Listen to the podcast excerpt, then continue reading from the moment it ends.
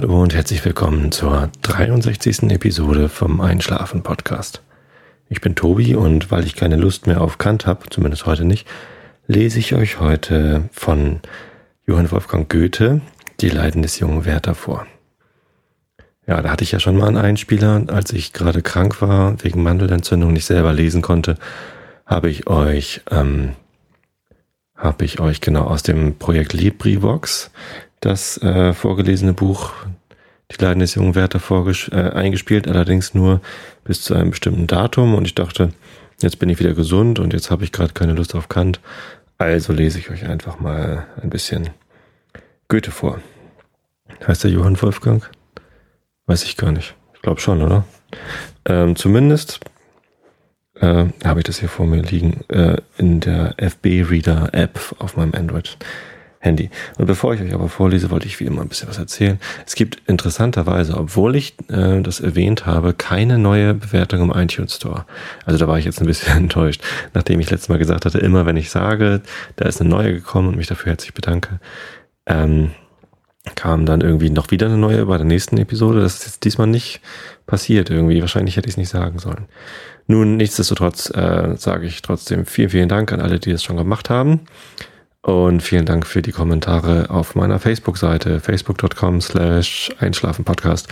Da gab es nämlich wieder mal ein bisschen was. Und auch, ähm, ja, ne, mal wieder äh, nicht kann vorlesen, kam auch zu meinen Ohren. Und deswegen gibt's heute was anderes. Außerdem gibt's heute mal wieder was äh, Geistiges, also hochprozentiges wollte ich damit sagen.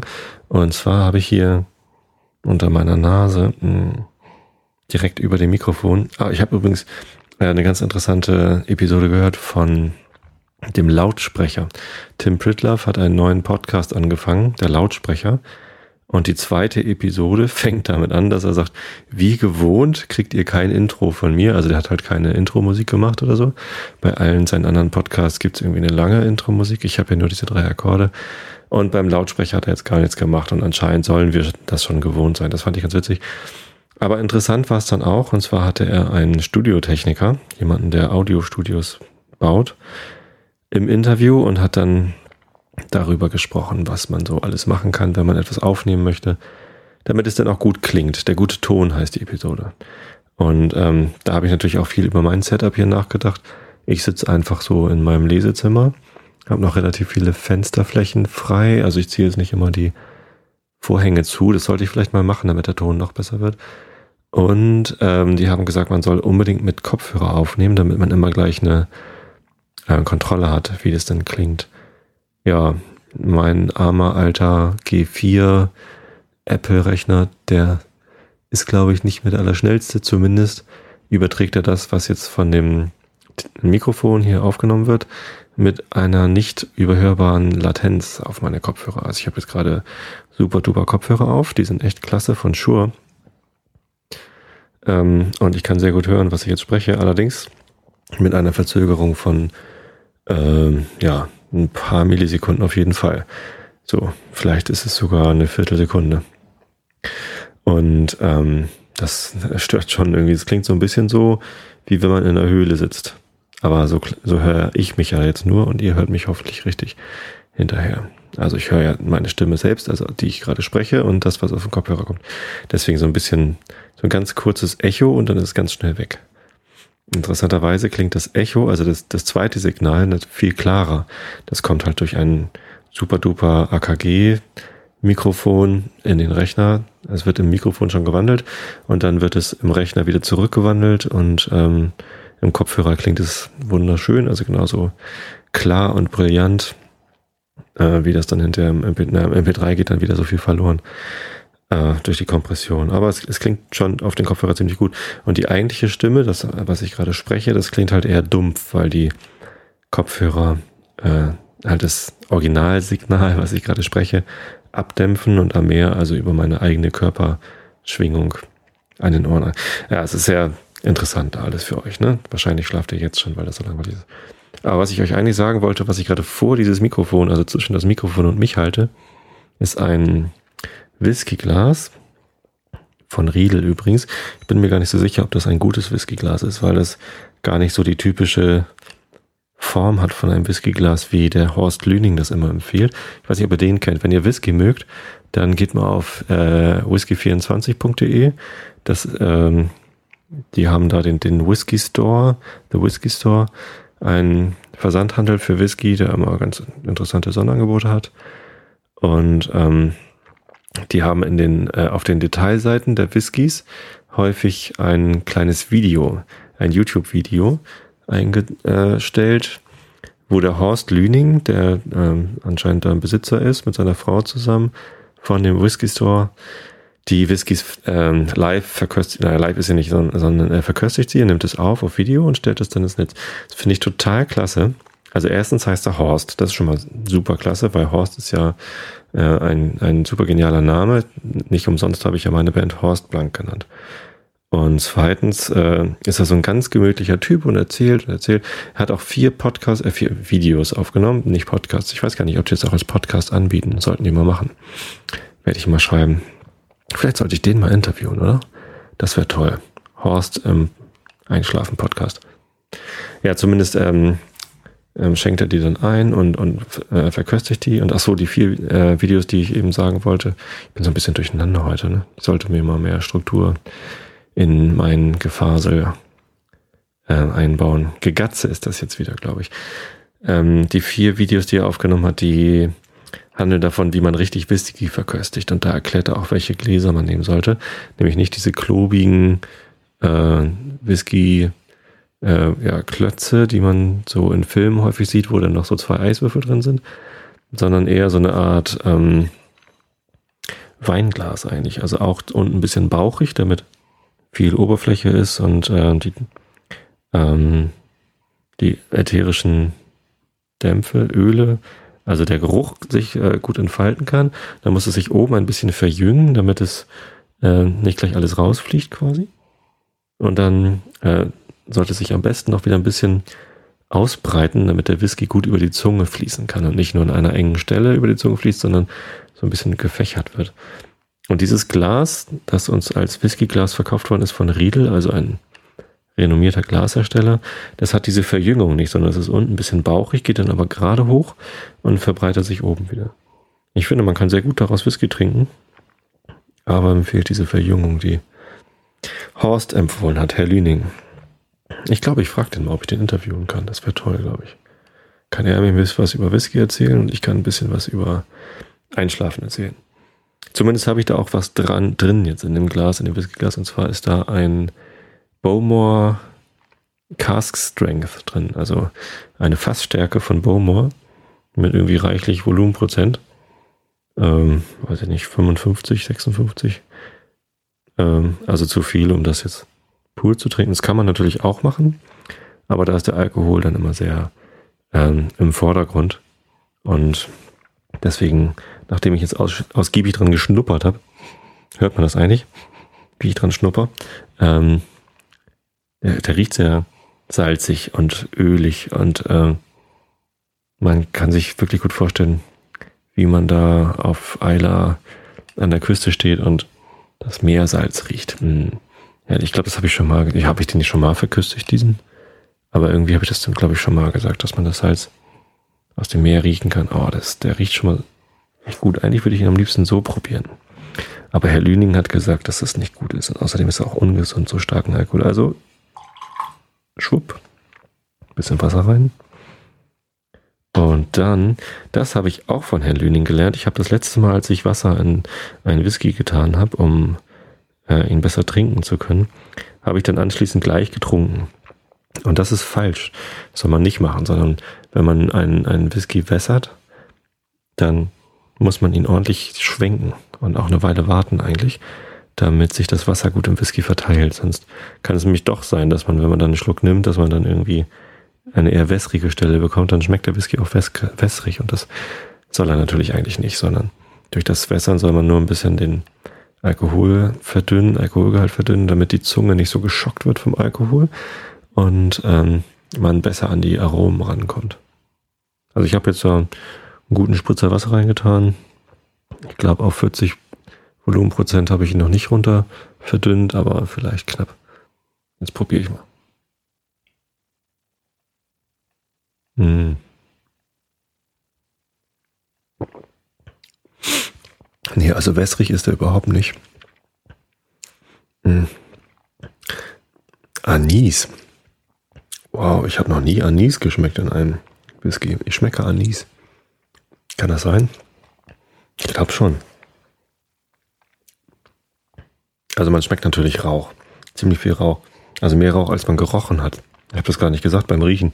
Natürlich hat der Whisky auch ordentlich Rauch. Das ist ja von, von Eila ein Whisky und da wird das Malz ja über ein Torffeuer getrocknet und dadurch erhält der Whisky ein stark rauchiges Aroma. Und ähm, das hat er natürlich im Geruch, aber dieser hier noch viel mehr im Geschmack. Wow. Obwohl ich Wasser reingetan habe. Ordentlich. Aber wie gesagt, auch Anis, das hat mich jetzt gerade überrascht, deswegen habe ich das als erstes erwähnt. Ähm, nicht so viel wie Rauch, aber immerhin. Salzig schmeckt er auch ein bisschen. Und mh, hm, was könnte man denn noch behaupten zu schmecken? Hm. Gelber Teppich. Keine Ahnung, warum ich jetzt an gelben Teppich gedacht habe. Kennt ihr diesen mit engen Schlingen? So ein, so ein Büroteppich eigentlich. Ähm, sehr robust. Äh, geht nicht so schnell kaputt und so. Aber in Gelb habe ich ihn geschmeckt. Hm. Keine Ahnung.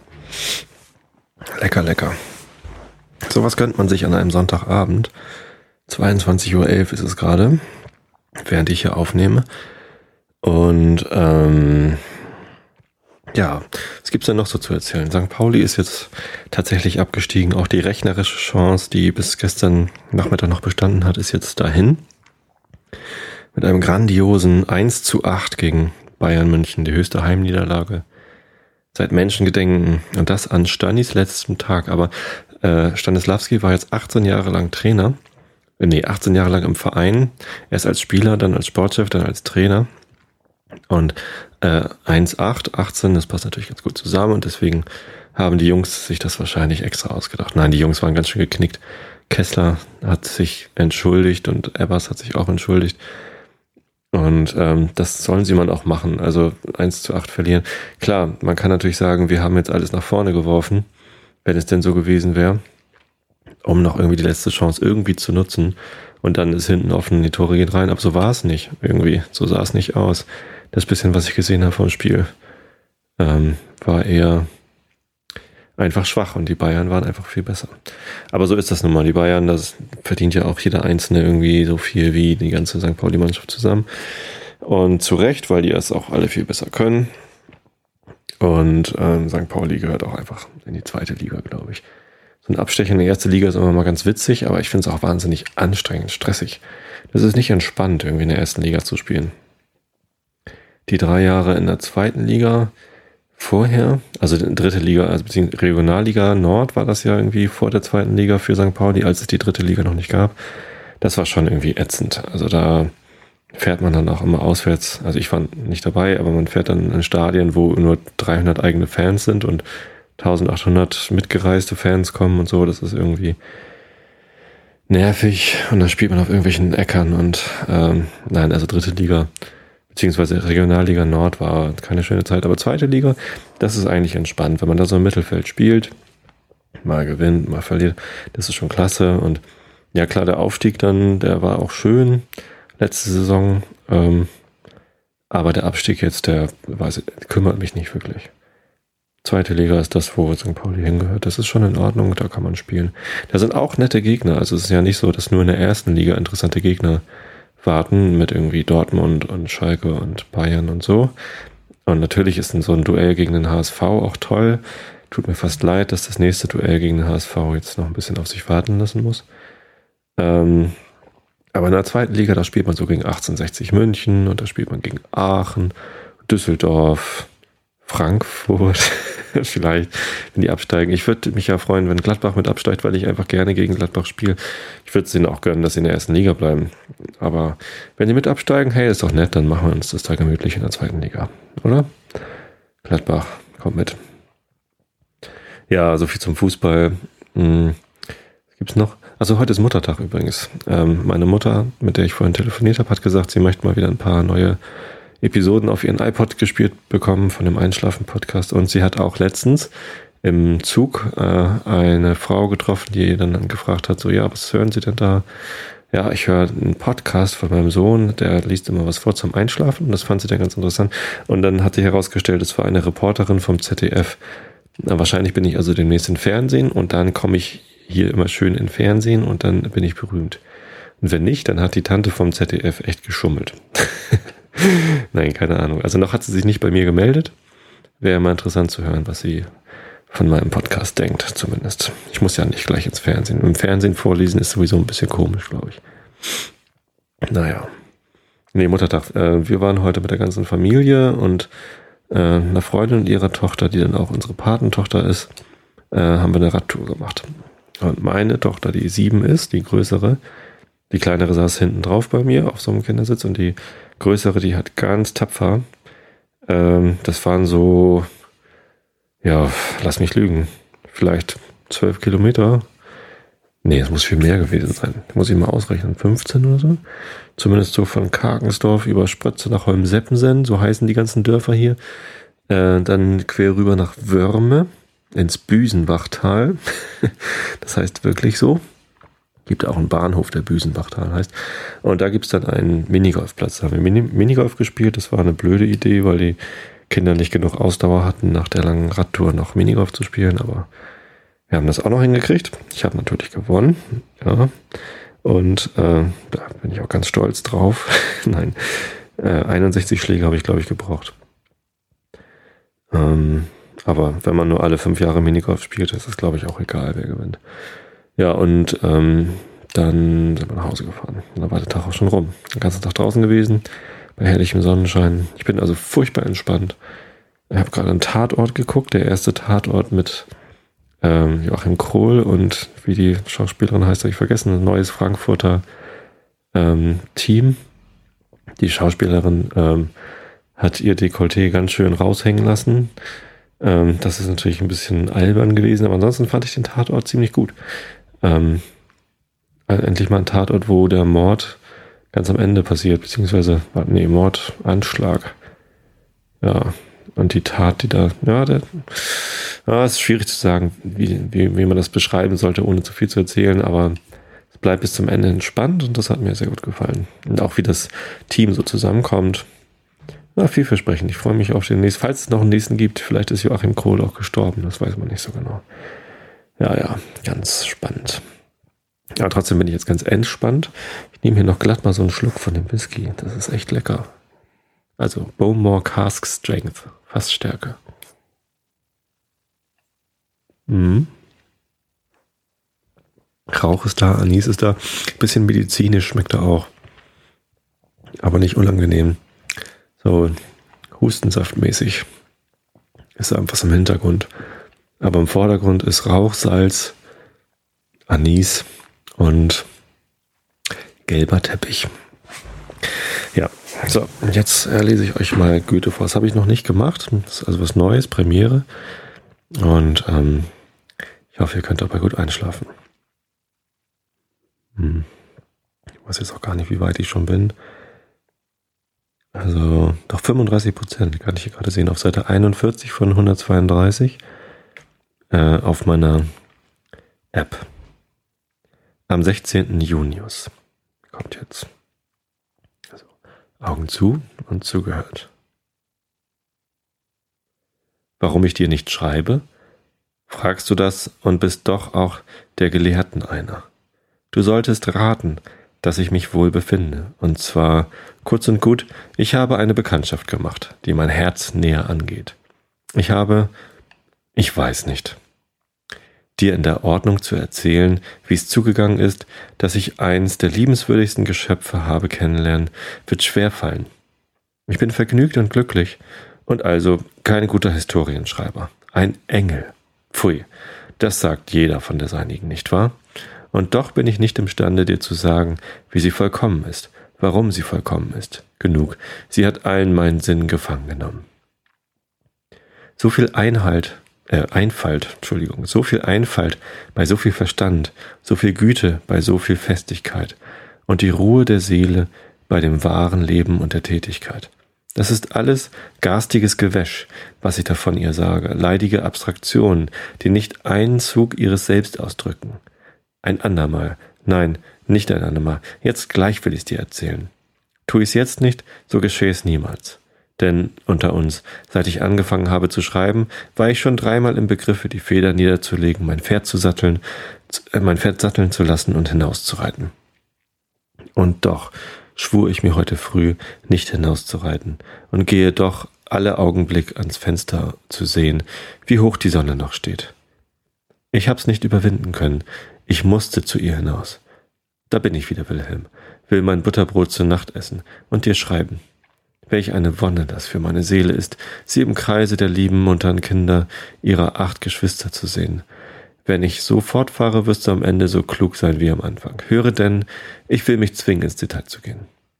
Ich schrieb dir neulich, wie ich den Amtmann S. habe kennenlernen und wie er mich gebeten habe, ihn bald in seiner Einsiedelei oder vielmehr seinem kleinen Königreiche zu besuchen. Ich vernachlässigte das und wäre vielleicht nie hingekommen, hätte mir der Zufall nicht den Schatz entdeckt, der in der stillen Gegend verborgen liegt. Unsere jungen Leute hatten einen Ball auf dem Lande angestellt, zu dem ich mich denn auch, auch willig finden ließ. Ich bot einem hiesigen, guten, schönen, übrigens unbedeutenden Mädchen die Hand, und es wurde ausgemacht, dass ich eine Kutsche nehmen, mit meiner Tänzerin und ihrer Base nach dem Orte der Lustbarkeit hinausfahren und auf dem Wege Charlotten es mitnehmen sollte. Sie werden ein schönes Frauenzimmer kennenlernen, sagte meine Gesellschafterin, da wir durch den weiten, ausgehauenen Wald nach dem Jagdhause fuhren. Nehmen Sie sich in Acht, versetzte die Base, dass Sie sich nicht verlieben. Wieso? sagte ich. Sie ist schon vergeben, antwortete jene, an einen sehr braven Mann, der weggereist ist, seine Sachen in Ordnung zu bringen, weil sein Vater gestorben ist. Und sich um eine ansehnliche, ansehnliche Versorgung zu bewerben. Die Nachricht war mir ziemlich gleichgültig.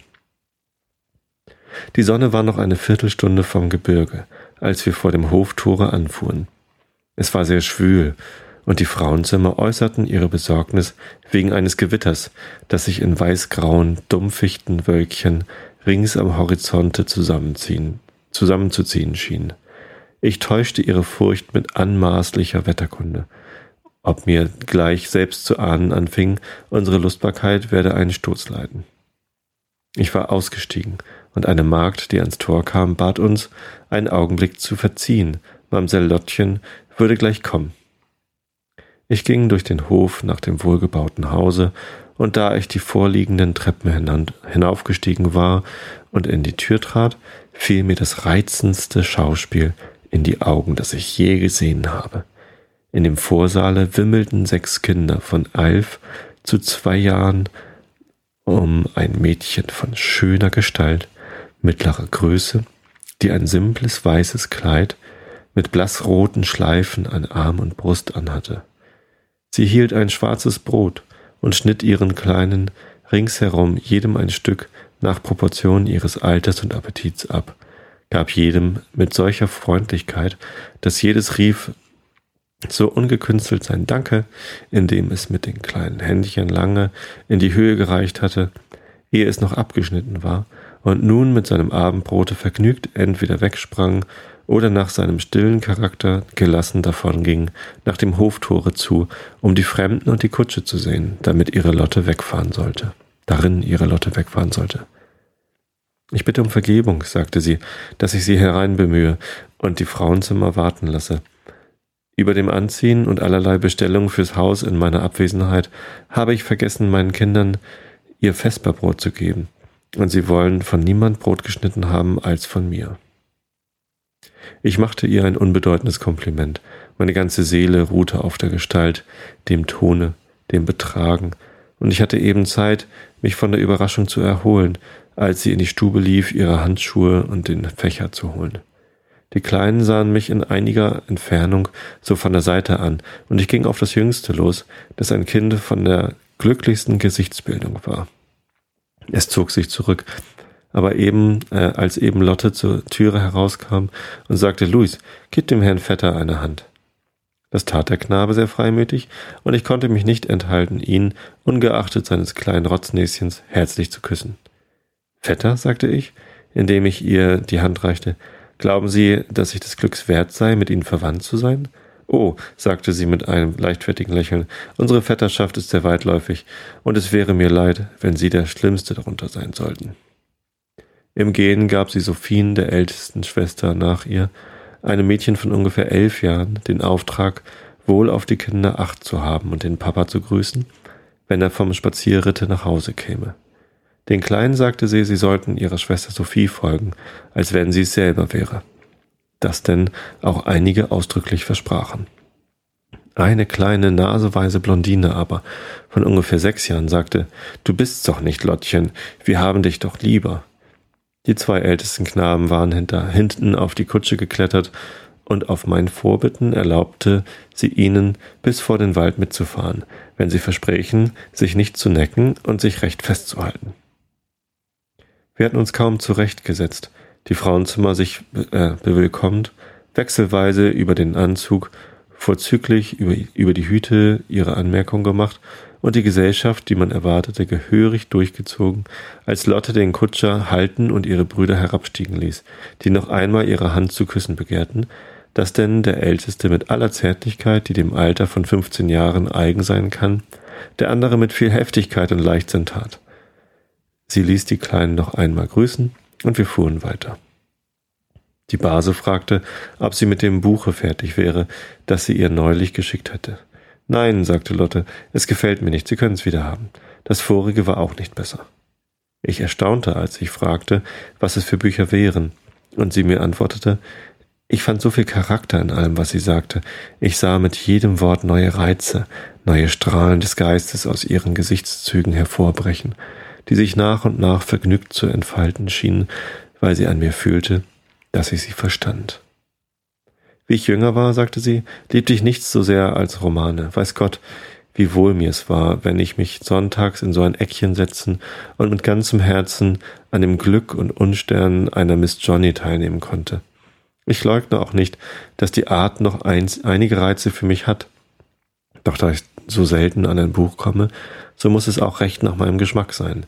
Und der Autor ist mir der Liebste, in dem ich meine Welt wiederfinde, bei dem es zugeht wie um mich und dessen Geschichte mir doch so interessant und herzlich wird als mein eigen häuslich Leben, das freilich kein Paradies, aber doch im Ganzen eine Quelle unsäglicher Glückseligkeit ist.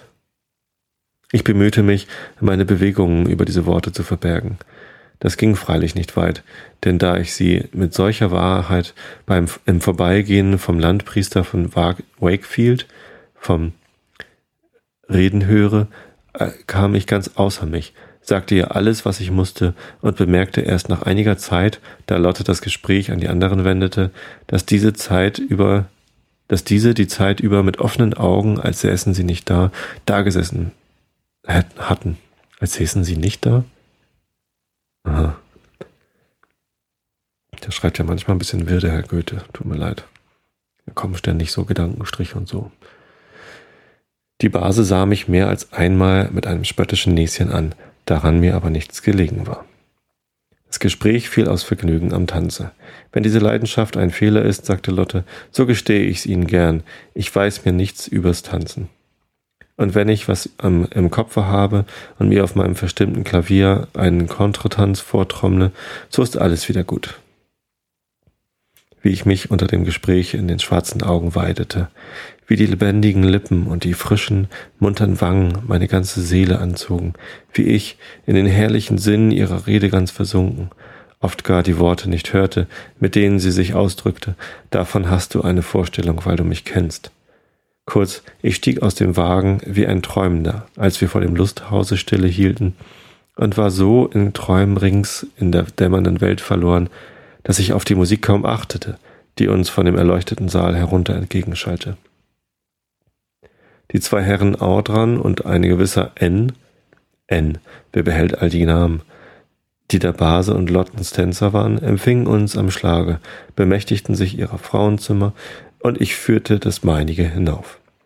Wir schlangen uns in Menuetts umeinander herum, ich forderte ein Frauenzimmer nach dem anderen auf, und just die Unleidigsten konnten nicht dazu kommen, einem die Hand zu reichen und ein Ende zu machen. Lotte und ihr Tänzer fingen einen Englischen an, und wie mir es, wie wohl mir es war, als sie auch in der Reihe die Figur mit uns anfing, magst du fühlen. Tanzen muss man sie sehen. Tanzen muss man sie sehen. Siehst du, sie ist so mit ganzem Herzen und mit ganzer Seele dabei, ihr ganzer Körper eine Harmonie, so sorglos, so unbefangen, als wenn es eigentlich alles wäre, als wenn sie sonst nichts dächte, nichts empfände. Und in dem Augenblicke gewiss schwindet alles andere von ihr. Ich bat sie um den zweiten Kontretanz. Sie sagte mir den dritten zu, und mit der liebenswürdigsten Freimütigkeit von der Welt versicherte sie mir, dass sie herzlich gern Deutsch tanze. Es ist hier so Mode, fuhr sie fort, dass jedes Paar, das zusammengehört, beim Deutschen zusammenbleibt, und mein Chapeau walzt schlecht und dankt's mir, wenn ich ihm die Arbeit erlasse. Ihr Frauenzimmer kann es auch nicht und mag nicht, und ich habe im Englischen gesehen, dass sie gut walzen. Wenn Sie nun mein sein wollen fürs Deutsche, so gehen Sie und bitte und bitten mich sich's von meinem Herrn aus, und ich will zu Ihrer Dame gehen. Ich gab ihr die Hand darauf, und wir machten aus, dass ihr Tänzer inzwischen meine Tänzerin unterhalten sollte.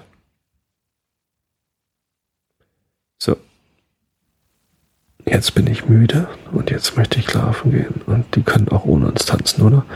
Es geht, glaube ich, sowieso nur so, so schwülstig weiter. Insofern hoffe ich, dass ihr gut eingeschlafen seid. Schlaft recht gut und bis zum nächsten Mal.